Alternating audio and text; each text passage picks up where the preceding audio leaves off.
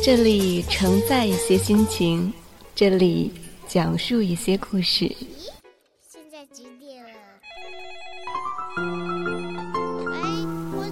这里还有小玲玲、马上上、红小豆，时刻陪伴着您。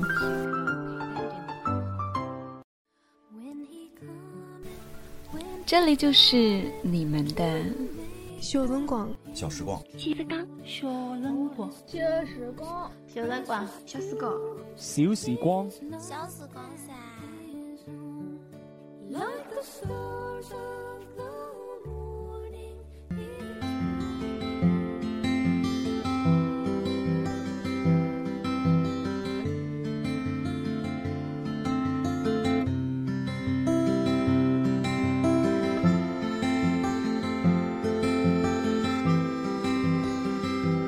小小的时光能够承载多少故事？大家好，这里是小时光，我是马上上。今天要跟大家分享一篇被很多人认为是心灵鸡汤的文章，来自于小林子李泽林的《那些黑夜里的眼睛，就像时代的萤火虫》。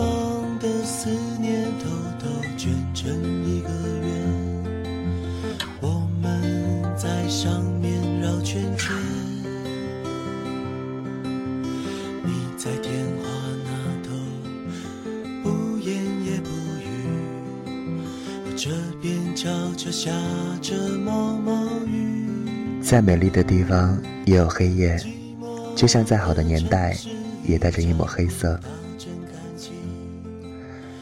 小的时候，老师教我们念：世界它是一幅五彩斑斓的画卷。长大了才明白，再美丽的画卷。下面也必须有一张单薄苍白的纸，承载上面的颜色。但是这却不能影响我对这个世界的热爱。我上高中的时候，门口有一条热闹的街，上面全是地摊儿。那条街上有一对盲人夫妇，起早贪黑卖着鼠药。他们两个为了扩大范围，在相隔十几米的地方各摆着一个摊位。那时，他们手里各自拿着两块小竹板，时不时发出些清脆的响声。第一年，我以为那是他们招揽客户的手法；第二年，觉得他们是某个秘密组织的线人，在打着摩斯密码。第三年，那天我毕业了，下午我走过那条街，正好经过盲人丈夫旁边，这时他手里的主板正好响起。紧接着，十几米外的妻子手里的主板也响起了，然后丈夫手里的主板换了个节奏，又响了起来，如此反复了几次。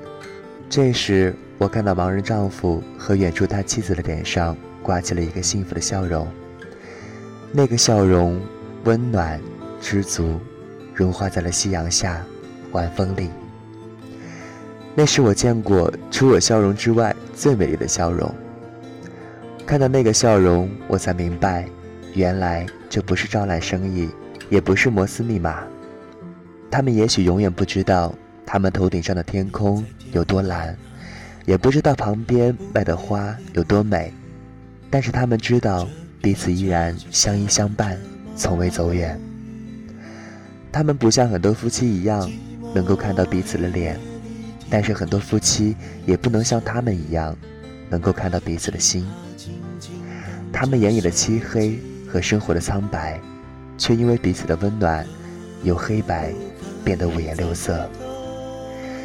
那个时候，我还不太明白什么是爱情，也许到现在我也不懂。只是找到那么一个人，就算有一天你什么也看不见了，你也不会惊慌失措。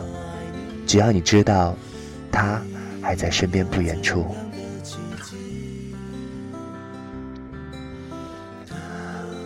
我曾经认识一个可爱又孤独的老人，住在我家隔壁，家里有个小花园。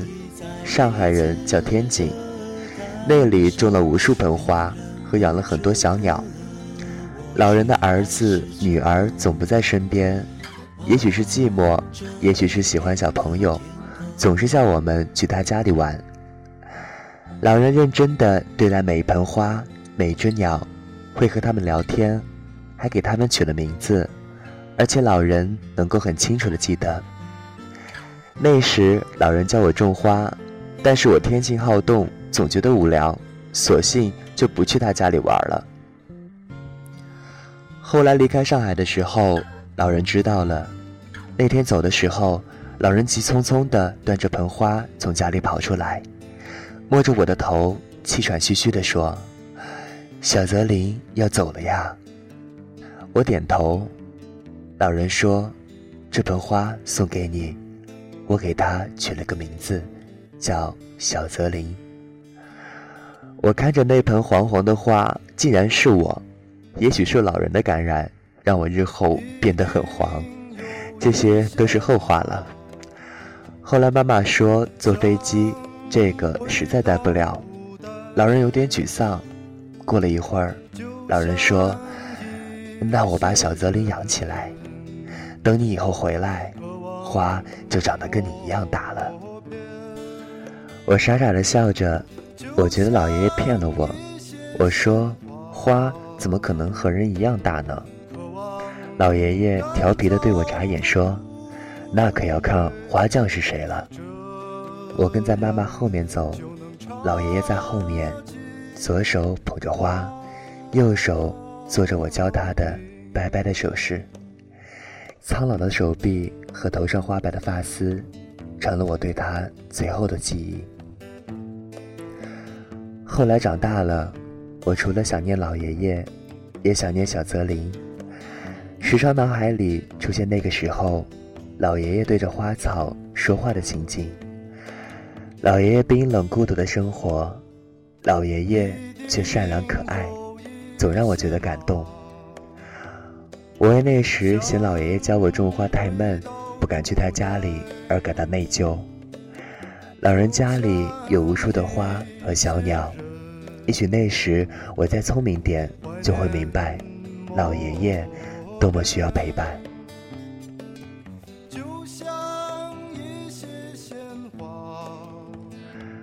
我楼下有个保安，那时我刚刚从外地读书回来的时候，总是在门口拦住我，问我住在哪儿。我想半天，告诉他门牌号，然后他又叮嘱我，下次记得带门卡刷卡进来。但是我就是懒得带，而那个保安是执着的，非要拦住我。终于有一天，我忍不住了，和他吵了起来。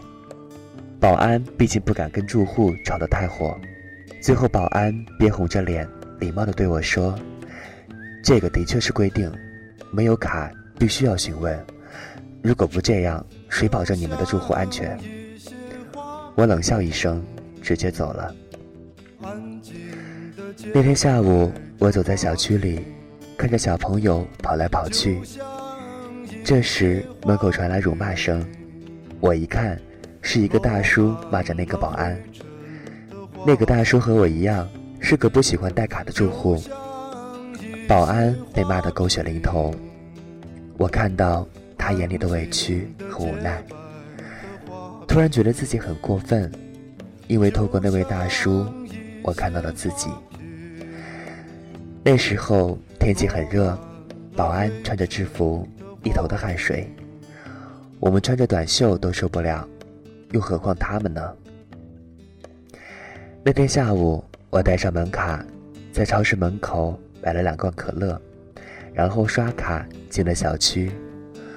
我笑着拿手上的卡对着保安晃了晃，保安有点不明白，尴尬的笑着说：“对了嘛，你们出入带卡，大家都方便。”我把可乐给保安，我说：“不好意思啊。”保安坚决不肯收，我说。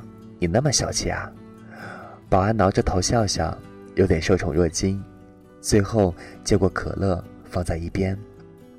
后来那个保安每次见我都对我笑。昨天下着雨，天很冷，那位保安站在门口，抹着脸上的雨滴，大家都忙着准备过春节了，而他依然站在那里。我远远的看着他，我想他一定也有自己的亲人，有父母和孩子。为了他那些家人们不用在寒风中、烈日下像他一样站着，而努力的站着。年末了，他心里的苦楚和委屈，也许只能融化在这一个信念里了。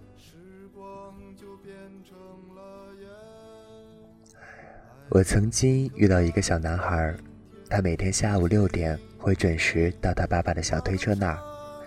他爸爸是卖山东煎饼的。我经常经过那个地方，会看到小男孩，他茫然地看着人来人往的街道，茫然地看着人来人往。他眼里总映射出一般孩子所没有的孤独。他偶尔自己在旁边玩树下的小草，偶尔趴在一张塑料凳上写作业。到晚上九点多十点的时候，他困了就枕着小书包。睡在爸爸手推车旁的一块硬纸板上。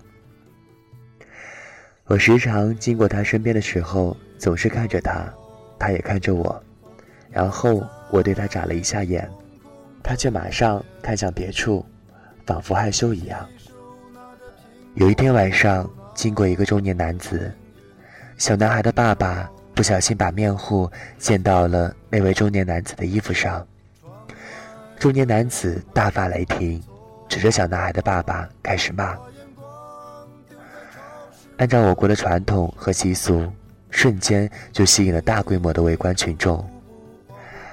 按照中年男子的说法，这里本来就不准摆摊，摆了摊还要那么不小心，还要弄到别人。小男孩的爸爸很窘迫，一个劲儿的道歉，脸上尽是无奈和委屈。我透过人堆看到了小男孩，小男孩眼里满是惊恐和无助，紧紧地抓住爸爸的衣角。后来，中年男子终于骂舒服了，走了。小男孩的爸爸一个人默默地坐在凳子上，也许是在儿子面前丢脸了，也许是心酸和委屈。小男孩站起来，在后面轻轻地拍着爸爸的背。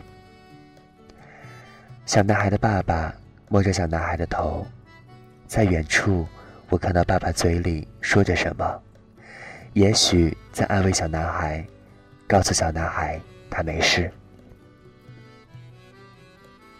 那时候，我正好走到了后面，我扭过头，看着小男孩爸爸落寞的背影。看到小男孩爬到了爸爸的腿上，然后抱着爸爸的脖子，脸对着我。小男孩就那样安静地看着爸爸，手轻轻地拍着爸爸的背，眼睛里一扫往日的孤独，有的只是心疼。那一刻，我觉得心酸又温暖。只是突然，小男孩的眼睛。竟然一滴一滴的流出眼泪来。小男孩咬着嘴，也许在努力的忍着，不让爸爸发现，手不断交替着擦自己的眼睛。我想，有没有老师教这个小男孩念过：世界，它是一幅五彩斑斓的画卷，上面有蓝色天空、绿色的草地、金黄的麦田上跑过一群鸭。我曾经见过世界上最美丽的河流，是辛勤劳动的人们脸上的汗腺。我也见过世界上最雄伟的山峰，是那些长着老茧却坚实可靠的肩膀。我也见过世界上最美丽的花儿，开在那些孤独却仍然微笑的人们的脸上，有很多人就像这个时代的萤火虫，卑微、孤独、不被人所理解、不为人知、没人注意。但是他们彼此温暖，每当你的黑夜来临，他们总会扑哧扑哧地飞在你面前，带着自己小小的亮光，在这个无边的世界里。哪怕只温暖和照亮了一平方厘米的地方，黑夜里他们的眼睛就像萤火虫一样美丽。